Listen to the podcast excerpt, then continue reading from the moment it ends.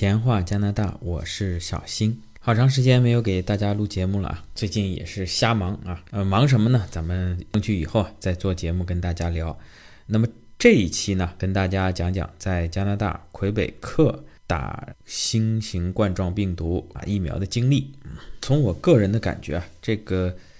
从加拿大也好，魁北克也好，这个疫苗的进度啊是突然加速的啊。呃，之前总感觉加拿大。慢慢吞吞是吧？这个号称这个加拿大政府全世界到处抢疫苗啊，提早下定金预定啊，预定了加拿大人口数量九倍的这个疫苗，就是说每个人都能打上九针。但是从二零二零年年底啊，这个疫苗研发取得成功以来呢，看着美国啊、以色列啊这些国家在打，加拿大总感觉这个进度啊比较慢啊。从一开始疫苗进入加拿大到开始打这个医院的医护人员，呃优先注射，再就是警察啊等一些公共服务的啊，再然后就是呃年纪比较大的这个高风险人群啊，从八十岁以上开始打，打七十岁，总感觉这个进度很慢啊。小新本来是比较悲观的呀，以为呃最起码年底才能打上啊，没想到呢。到了四月份的时候，是不是这个疫苗的产能也上去了啊？美国也打的差不多了啊，给分点给加拿大了，呃，突然加速，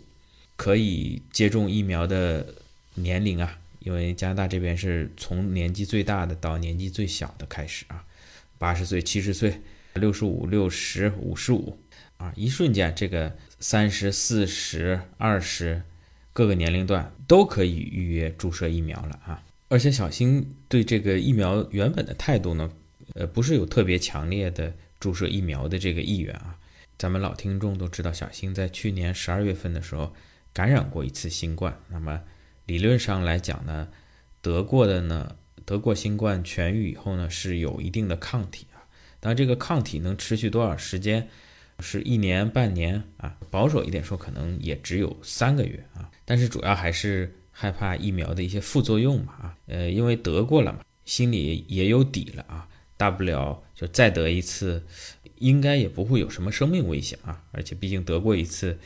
这个如何应对啊，身体如何对抗这个病毒啊，啊，应该会比上一次好一些，所以两方面考虑啊，一个是可能觉得自己有一定的抗体，另外呢。当时疫苗注射的人人数比较少，身边也没有人注射啊，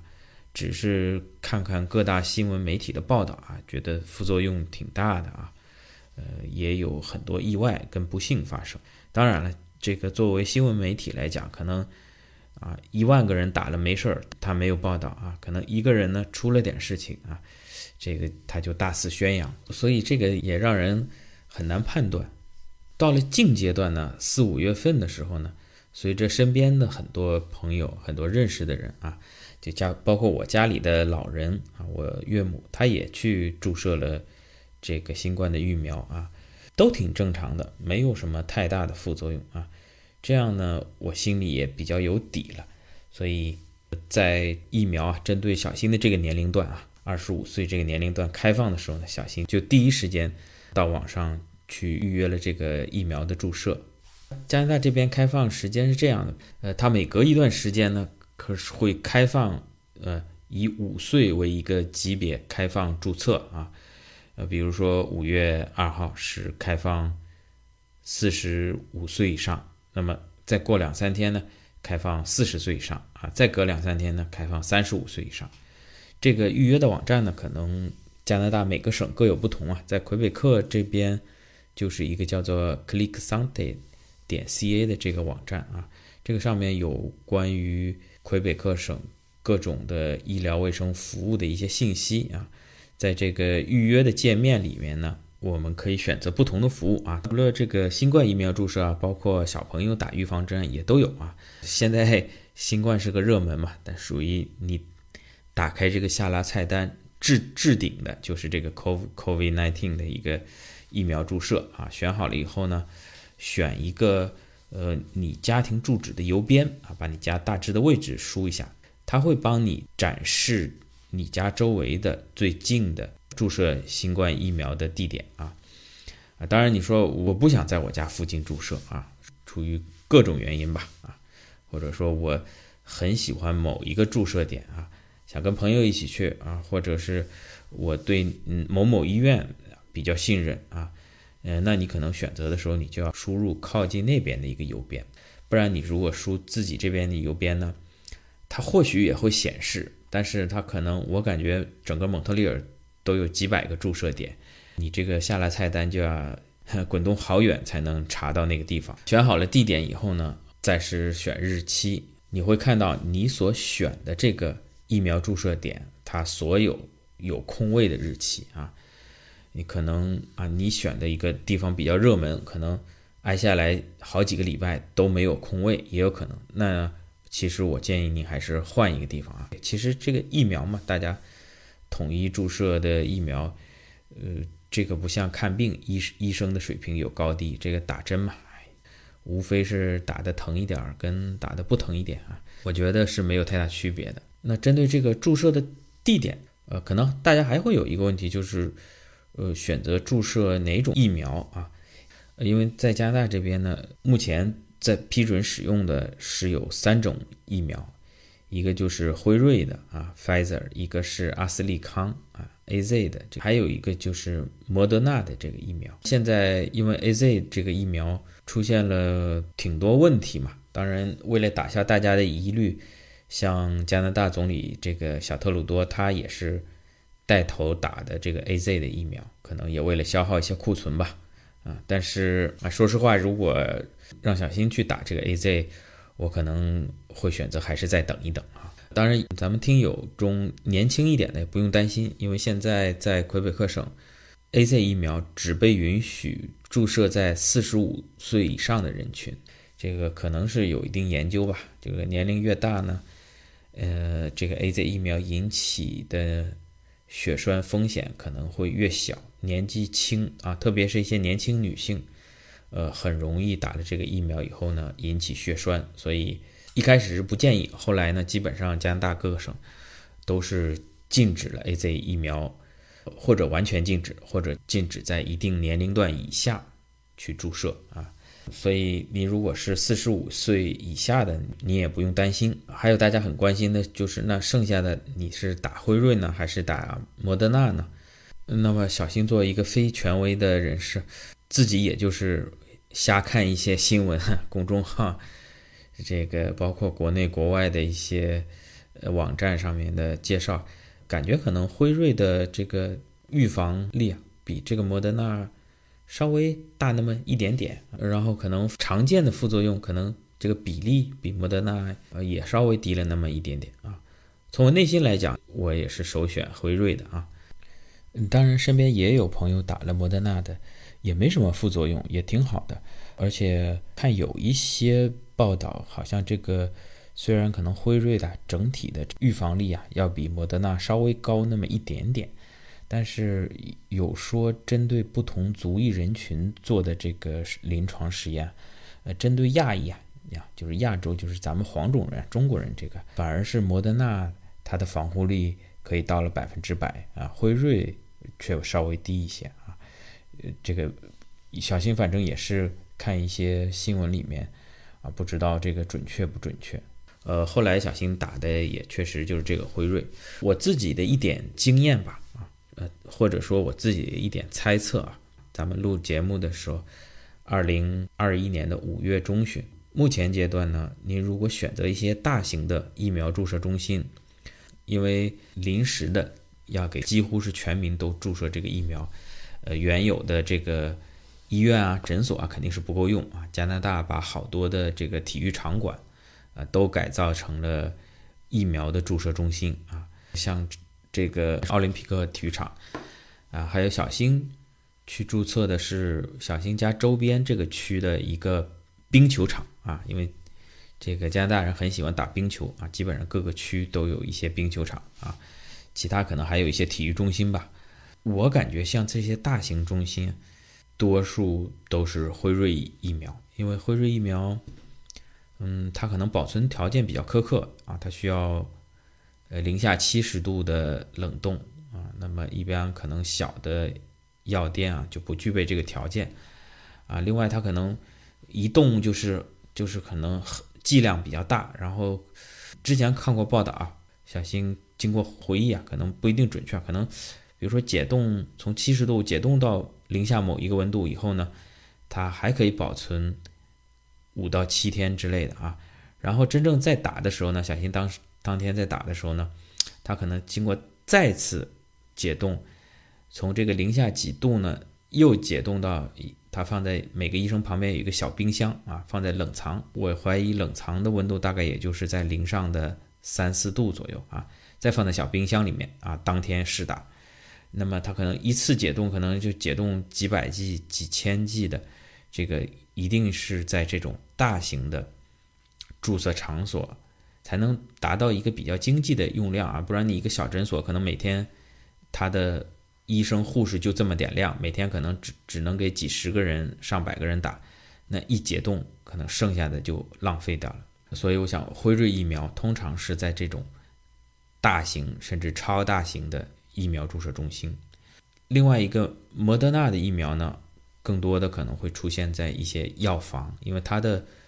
储存条件相对来说没有辉瑞那么苛刻，可能普通的冷冻就可以达到它的保存要求。所以一般来说，如果选择在药房去注射呢，打到这个莫德纳的概率会大一些啊。另外，如果想打阿斯利康的呢，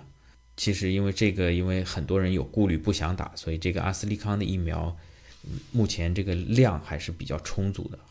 好像是可以。有很多的药房还有注射中心，针对阿斯利康这个疫苗都是可以免去预约的环节，不用预约，你直接去。你说我四十五岁以上，我想打阿斯利康，啊，基本上当天就能打。选好了施打的地点跟时间以后呢，挨下来就是登记一些个人信息，姓名啊、电话啊、电子邮件啊。呃，如果有医保卡的，登记一下医保卡的号码啊，还有你就出生日期啊，其实它通过这个出生日期也能倒过来算你的年龄。它这个现在打的你，你还是属于算是优先优先试打这个疫苗啊。那么它会让你勾一个你能够优先试打的原因啊，呃，其中第一个就是说我的年龄达到了这个条件啊，比如说，呃，我勾第一个啊，我的年龄已经达到了二十五岁及以上啊。那就符合要求。那如果你没有勾这个呢？它下面还有其他一些选项，比如说你是医生、护士、警察，可能包括一些诊所里面的工作人员啊。即便你可能是一个牙科诊所的助理啊，包括学校、幼儿园的一些工作人员啊，都是符合要求的啊。呃，即便你的年龄不符合呃前面优先试打啊，你现在已经是开放到很低的年龄了啊。这个魁北克省下一步。呃，将把这个疫苗试打的年龄，呃，下探到十二岁啊，就是说十二岁到十八岁的，不能算是小朋友吧，青少年吧，啊，呃，将是下一步魁北克新型冠状疫苗接种的目标人群啊。这些填完了以后呢，可能接下来还会问你有没有一些基础病啊、慢性病啊，啊，之前有没有打过其他的疫苗啊？就是在在你选择的这个注射日期的。比较接近的，可能十四天之内啊，或者，因为小新在去年十一月份的时候还打过流感的疫苗啊，但是这个就应该不算了，因为毕竟隔的时间比较长啊。哎，你有没有近期做过大的手术啊、器官移植啊等等等等吧？都勾完了以后呢，最后确认啊，确认以后呢，会给您这边呢预约成功了，会给您发一封邮件到您的邮箱里面啊，邮件里呢会再次提醒您这个时间跟地点啊。呃，强调一点呢，是你不要太早去啊，因为他这个嗯打针的时间大家是分开的啊，可能每个人给你二十分钟左右的时间啊，再是下一个人啊，保证大家能够尽量的间隔啊，不要人群产生这个聚集啊，你你也不知道谁可能是无症状传染者，万一这个因因为去打疫苗聚集了再感染了啊，它毕竟这个疫苗打进去它不是马上产生抗体，可能还要隔几天啊。他特别强调，最多提前五分钟才能来啊，不能太早。你每个人都他提前半个小时，他提前二十分钟，这个注射中心的人员可能就会负荷太大了啊。另外提醒你要带的一些东西啊，其实主要就是医保卡啊。如果你没有医保卡呢，带其他一个能够证明你有效身份的证件啊。打的这一天呢，其实过程相对就比较简单了。小新大概就是提前五分钟左右到了这个停车场啊，门口也没有排队啊。我看他地上画了画了线啊，隔两米一个人，隔两米一个人。但是其实在户外是没有排队。我是早上选的八点四十分的时间，直接就进去啊。第一道关口啊，可能是两个医生看看你有没有戴口罩啊，或者你如果没有戴，他可能会给你提供一个，或者你的戴的时间太长了旧了，可能会给你换一个。呃，再进去呢就是初步的登记啊，确认一下啊你的这个有效信息啊。如果是作为魁北克居民呢，相对来说就比较简单了，出示这个医保卡啊，后面都有条形码。呃，扫描一下啊，再次确认一下你的姓名、电话，还有出生日期啊，然后就可以进入这个注射的大厅啊。小新当时这个预定的就是我们这个区的一个冰球场啊。到了里面呢，再做第二步的正式登记啊。其实 这个我感觉说它好的方面是比较谨慎，说的不好的方面呢比较啰嗦啊。除了重新扫描一遍这个医保卡。还要再次确认姓名，还有就是之前预定的时候在网上填的那些信息，有没有各种慢性病啊？有没有进行过器官移植啊？有没有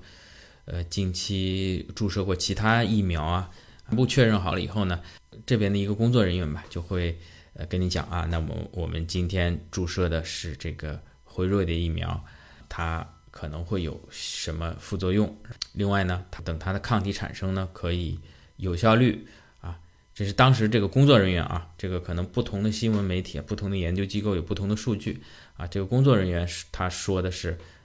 打第一针以后有百分之九十二的防护力啊，百分之九十二。等到这边全都呃登记好了以后呢，按照正常的流程啊，接下来不是去打针，而是马上去预约你第二针的。一个日期，因为现在这个加拿大主要是打的辉瑞、莫德纳啊，包括 A Z 的疫苗，都是要打两针能够起到更大的防护作用啊。当然也说了，这个辉瑞其实一针已经有百分之九十二了啊，两针可能也只不过再提高几个百分点啊。呃，马上预约，因为第二针跟第一针的预约就不一样了，第一针你是直接到网上啊，选择有空的地方，选择时。方便的时间，那第二针呢？呃，因为目前来说，大多数人还是选择两针打同一种疫苗，比如这第一次打了辉瑞，第二次还是打辉瑞啊。同理，莫德纳还打莫德纳啊，所以这个第二针应该是当场就预约好了啊。身边很多朋友预约，因为现在这个疫苗嘛，政府从原来的先打关键人群，呃，变成了。先给最广泛的人群能够打上第一针啊，因为原来疫苗的建议是隔四周，也就隔一个月就打第二针啊。那么因为疫苗不够用，可能是只能先把关键岗位的人给打了。呃，但现在呢，因为你关键岗位人打了以后，但是其他人如果还在传播，这个医疗方面压力还是很大。所以，呃，不光是加拿大，很多国家普遍的一个做法是，先大家啊雨露均沾啊。先把第一针大家都打了啊，所以身边很多朋友，这个无论是辉瑞也好，莫德纳也好，呃，目前来说预约的时间可能都是在三到四个月之后才能打上第二针啊。其实这这有时候科学家这这个东西，我不知道是看风向还是怎么样。呃，之前有些科学家说隔的时间太长了啊，你反而不利啊。这个你打了以后病毒有抗药性了，你再打第二针可能就没用了。那可能近期又有一些报道说。可能隔三个月问题不大啊，反而可能能够让身体适应一下，能够提高这个免疫力啊。反正现在情况就是这个情况啊。你如果马上去打第二针，疫苗不够啊，因为现在政府马上可能要开放十二岁到十八岁，他先要让更多的人啊，包括学生上课的学生都能够打到啊。所以现在你想马上打第二针呢？难度是比较大的，呃，这些也都是小新听朋友说的，因为小新本人呢是没有预约这个第二针的，呃，为什么？因为根据呃加拿大这边的一个建议，就是因为小新之前是得过新冠的，所以呢只需要打一针就可以达到足够的防护力啊，也就是刚才说正常人打一针就百分之九十二，小新呢可能是比那百分之九十二还要高啊。可能在九十三到九十九之间吧，啊，这个东西谁也不敢说百分之百啊，具体多少，工作人员也没告诉我，只是说我只需要一针。呃，这里面 有两个比较有意思的点，一个是呢，呃，这边的工作人员呢很多也是志愿者啊，可能原来有一些医学背景，或者是没有，因为毕竟他只是一个登记的一个人员。可能有一些医学背景，也可能没有，呃，可能从事别的工作。现在呢，政府紧急的征招啊，或者是无偿，或者有些可可能甚至就是志愿者，所以可能这个工作专业度也并不都那么高啊。就包括给小新登记的这个工作人员啊，前面小新跟跟跟他说好了啊，之前在二零二零年的十二月曾曾经这个感染过新冠啊，他说好，那就不需要第二针了啊。接下来呢，等到登记完最后呢。他又说啊，你到那个窗口登记第二针怎么样？怎么样？怎么样？啊，通常是隔三个月、四个月怎么样？跟我讲，又讲了一大堆。我说刚才咱们不是说我不用打第二针吗？他说哦，对，想又想起来了啊，对，你这不用打第二针，你就直接到那边那个窗口，请护士给你注射就好啊。可能他这个工作也是比较刻板，比较按照流程的哈。这这是一点，还有一点呢，就是最后小新就是打完这个。呃，疫苗的这个算是一个证明吧，啊，因为可能涉及到未来以后出行啊，坐飞机啊，坐火车啊，甚至出国啊，办签证可能都需要这个证明啊，证明你打过疫苗了。这个证明还是挺简陋的啊，可能就是护士给你打完以后，旁边打印机哒哒打出来啊，你你打了什么疫苗，几月几号啊，你的姓名、生日等等吧。呃，但是在这个备注栏里面哈，我看到他写了一句。就是说啊，呃，写的是法语，我给大家翻译一下。就是说，他说他曾经在二零二零年的十二月得过新冠，所以只需要一针。我就觉得这个有点太不正式了，是不是？呃，别别是我说，而不是说，呃，在整个这个他们的医疗系统里有这个记录啊，我我都有所担心啊。说说以后，呃，说不定小心回国以后，咱们大使馆。他认不认你这个？你你为什么你这个疫苗只打了一针？你说你得过，但是小心去年得过的那个，呃，得过新冠的那个诊断测试的那个纸也是留着的啊，到时候可能就要把这两个纸一起使用。但是你作为一个医疗系统里面，你你没有一个呃明确的记录，或者说给我一个证明，在这个很正式的一个呃证明我打过疫苗的纸上，在备注里出现的语言是